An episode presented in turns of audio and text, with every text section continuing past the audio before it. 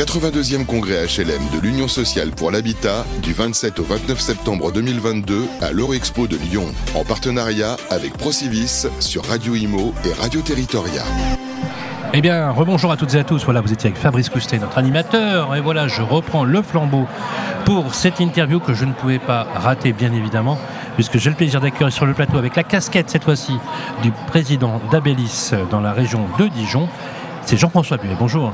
Bonjour Sylvain. Comment ça va Jean-François? Mais très bien, dans un, dans un beau congrès, dans un beau palais d'exposition ici avec un monde exceptionnel. On rencontre plein de têtes connues. Euh, il y a, voilà, il y a beaucoup d'animations, il y a beaucoup d'interrogations aussi dans cette période euh, un peu particulière. On n'est pas, loin de, on pas loin de vos terres, là, hein, d'ici Dijon, là, c'est quoi C'est deux heures de ah, On n'est pas loin, les Ducs de Bourgogne sont à la porte. Oui, oui.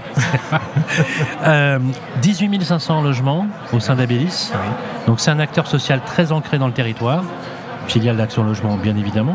Euh, Action Logement. Quelques mots pour définir un peu l'action euh, d'Abélis sur, sur, le territoire, qui est un territoire très proche de, du territoire de la région lyonnaise. Alors, euh, Abélis, c'est donc sur le territoire de la Bourgogne, hein, puisque Bourgogne-Franche-Comté, il y, a deux acteurs. En Bourgogne, c'est Abélis. On, est sur un bassin d'activité qui, regroupe les départements où on a des, préfectures comme Sens, euh, Mâcon, euh, Dijon, Nevers. On a aussi un gros bassin d'activité sur, sur le pays minier, Mont-sous-les-Mines, Chalon-sur-Saône. En fait, ben, Abélis, c'est vraiment le bailleur social qui est là pour apporter des solutions logement aux salariés des entreprises. Hein, quand même Logement, c'est le monde de l'entreprise.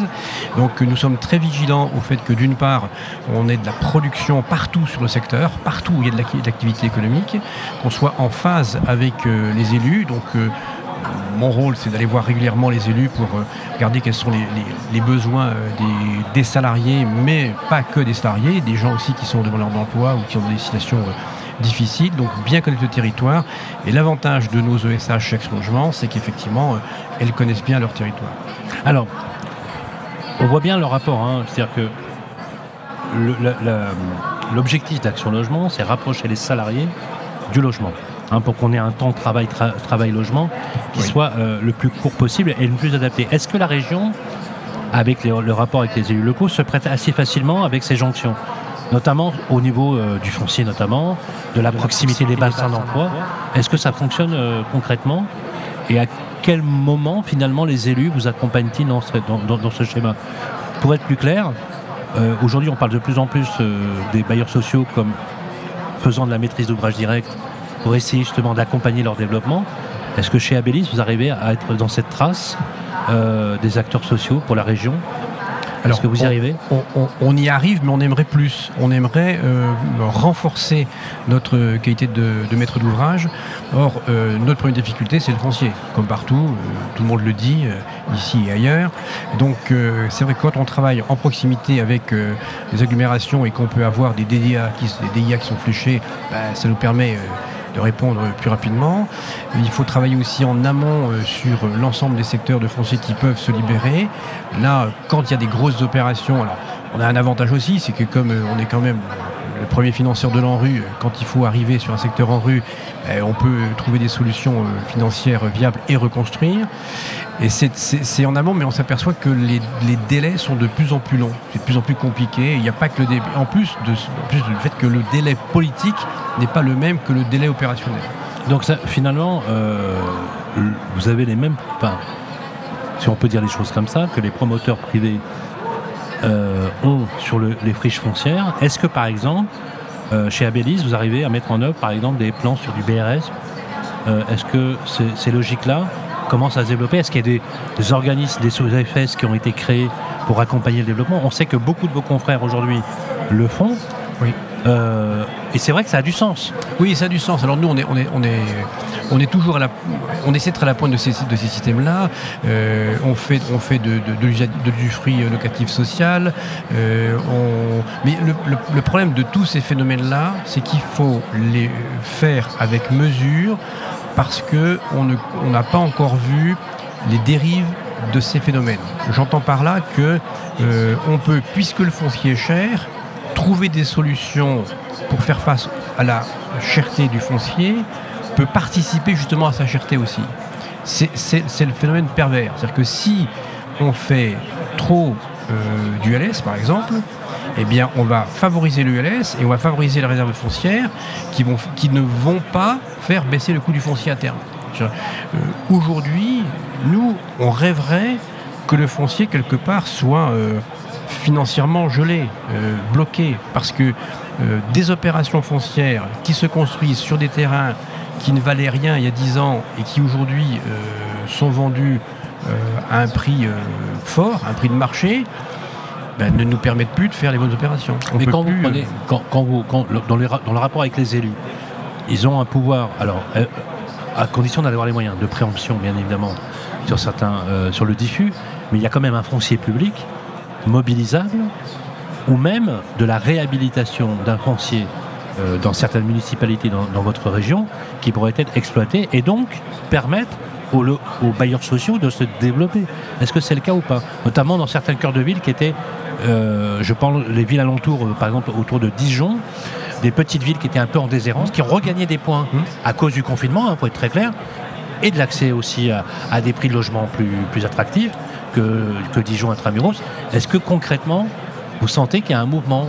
Parce qu'à un moment donné, il faut bien loger les Français, loger les, gens du territoire. Oui, oui, il y, a, un mouvement euh, sur les petites communes avoisinantes. Alors les, communes d'agglomération, euh, et, même, euh, et même un tout petit peu plus loin. Là, on fait une opération, par exemple, à Nuit-Saint-Georges.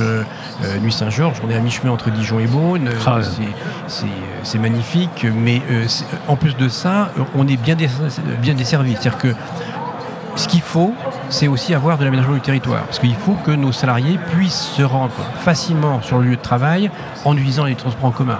Si c'est pour prendre la voiture, faire 30 km le matin, 30 km le soir, c'est le problème des villes moyennes et des petites agglomérations. Même sur Dijon, vous avez fait beaucoup d'efforts au niveau de la mobilité intramuros, mmh. première couronne, on ne peut pas dire que c'est franchement le top. Parce que, effectivement, encore une fois, le territoire n'est pas pensé pour ça. Est-ce que ça veut dire que l'avenir des territoires comme Dijon et toute la région, sur l'ensemble de Dijon Métropole, euh, va être de repenser avant toute chose les, mobilités, avant même de penser euh, euh, à segmenter l'habitat, parce qu'on voit bien que c'est une difficulté. Dès qu'on sort de Paris et des grands agglos, vous prenez Lyon, Nantes, Bordeaux, Marseille, Paris, très franchement, c'est pas évident de bosser à 10, 15 km de Dijon. Non, c'est pas évident, mais c'est indispensable. Si on veut, euh, il faut recréer des bassins d'activité économique proches, euh, proches, des, proches des villes, mais qui soient accessibles. Aujourd'hui, l'aménagement du territoire, c'est pas uniquement le transport en commun. C'est le transport en commun, mais c'est aussi les dessertes, la fibre. Aujourd'hui, avec le télétravail, par exemple, on a plein de cadres qui veulent travailler de chez eux, même si c'est deux jours par semaine ou une journée par semaine, si on n'a pas la fibre, c'est terminé. Mmh. pas ah bien sûr. Donc, euh, la vraie problématique de notre pays, c'est qu'on est un pays qui est très centralisateur. On a centralisé sur Paris un peu sur les 13 grandes métropoles aujourd'hui, mais des villes comme Dijon, qui reste une métropole, euh, arrivent à, à s'en sortir avec, euh, bah là, on, a, on, a, on a un tram qui a été mis en place, on a euh, à Sens, c'est pareil. À Sens, si vous voulez, on voit tout de suite en fonction de, la, nervure de la ville où est-ce qu'on va pouvoir construire, où est-ce qu'on va avoir de la demande. Et quand on a euh, un nouveau quartier, s'il est bien aménagé, c'est sûr qu'on le remplit immédiatement. On voit bien que Action Logement aujourd'hui a, on va dire, des rapports euh, compliqués avec, avec l'exécutif. Que de plus en plus on a là, je, c'est pas un scoop, hein, euh, une ponction qui a été faite récemment d'un peu plus de 300 millions d'euros. Qui seront 300 millions d'euros non investis dans la rénovation énergétique et tout le, développement. Euh, bah, je vais vous poser une question très directe. Est-ce qu'il n'y aurait pas peut-être l'idée d'un exécutif de, de finalement, je ne vais pas dire s'aborder, mais raboter, renier les marges de manœuvre d'Action Logement pour en faire finalement le vassal budgétaire euh, euh, d'une politique d'austérité peut-être parce qu'on comprend mal qu'un outil qui fonctionne aussi bien qu'Action Logement, pour le rappeler, un outil formidable, qui fonctionne extrêmement bien et qui est très équilibré, euh, on a du mal à le comprendre. Comment vous, politiquement, vous voyez ce rapport? Parce que vous le savez, ce 82e congrès est marqué par cet événement-là. Et on sent bien que les relations tournent autour. Bien sûr. Avec la rénovation et bien évidemment et, la transformation climatique sur lequel il n'y a pas de débat, hein, on est d'accord. Mm, mm. Mais moi j'aurais bien aimé que dans son discours d'ouverture, la présidente de l'USH euh, dise un mot sur ce sujet-là, parce que ça ne va pas concerner que Action Logement, indirectement sur l'ANRU, etc., ça va concerner tout le monde, sur Visal, etc., ça va concerner tout le monde. Donc je pense qu'on aurait pu entendre un mot aussi de ce côté-là. Maintenant, on a un gouvernement qui clairement n'a pas une appétence pour le logement. C'est éprouvé dans l'ancienne mandature. Ça perdure. Aujourd'hui, on nous met des échéances en face, rénovation énergétique, euh, euh, amélioration de l'habitat, on veut mobiliser des financements, mais on nous les prend. donc euh, il y, a une incohérence. Je pense qu'il y a deux choses. Il y a le manque de visibilité clairement d'une politique du logement pour le pays, global, hein, tant du logement social que du logement en secteur libre. Et puis, il y a l'appétence aussi de Bercy à, regarder, euh, à regarder les poches pleines de certains euh, pour trouver des solutions euh, à leur turpitude. Donc, on est donc, c'est intéressant. Donc en fait, ce que vous, ce que vous, ce que vous dites, c'est que finalement, on a un ministère de l'économie qui a besoin d'argent pour boucler ses budgets. Ça. Et qui est disposé finalement à taper dans les poches de là où ça fonctionne. Parce que c'est vrai qu'on a du mal à comprendre. Dernière question, Jean-François Buet il y a aujourd'hui une explosion, enfin une explosion, un très fort développement démographique hmm. et des usages qui ont changé, vous le savez. Aujourd'hui, euh, foyers monoparentaux, ça a doublé la demande de logement en 20 ans. Ça a doublé la demande de logement en 20 ans. On voit que le logement social est un coussin, un amortisseur permettant d'atténuer les prix d'accès au logement et à la location. Je vais même ajouter le côté dignité, hmm. hein, le côté euh, marqueur social, protection. Et pourtant, on a encore plus de 2,5 millions de personnes sur des listes de logement social. On a l'impression, Jean-François Buet, que le logement social est en panne.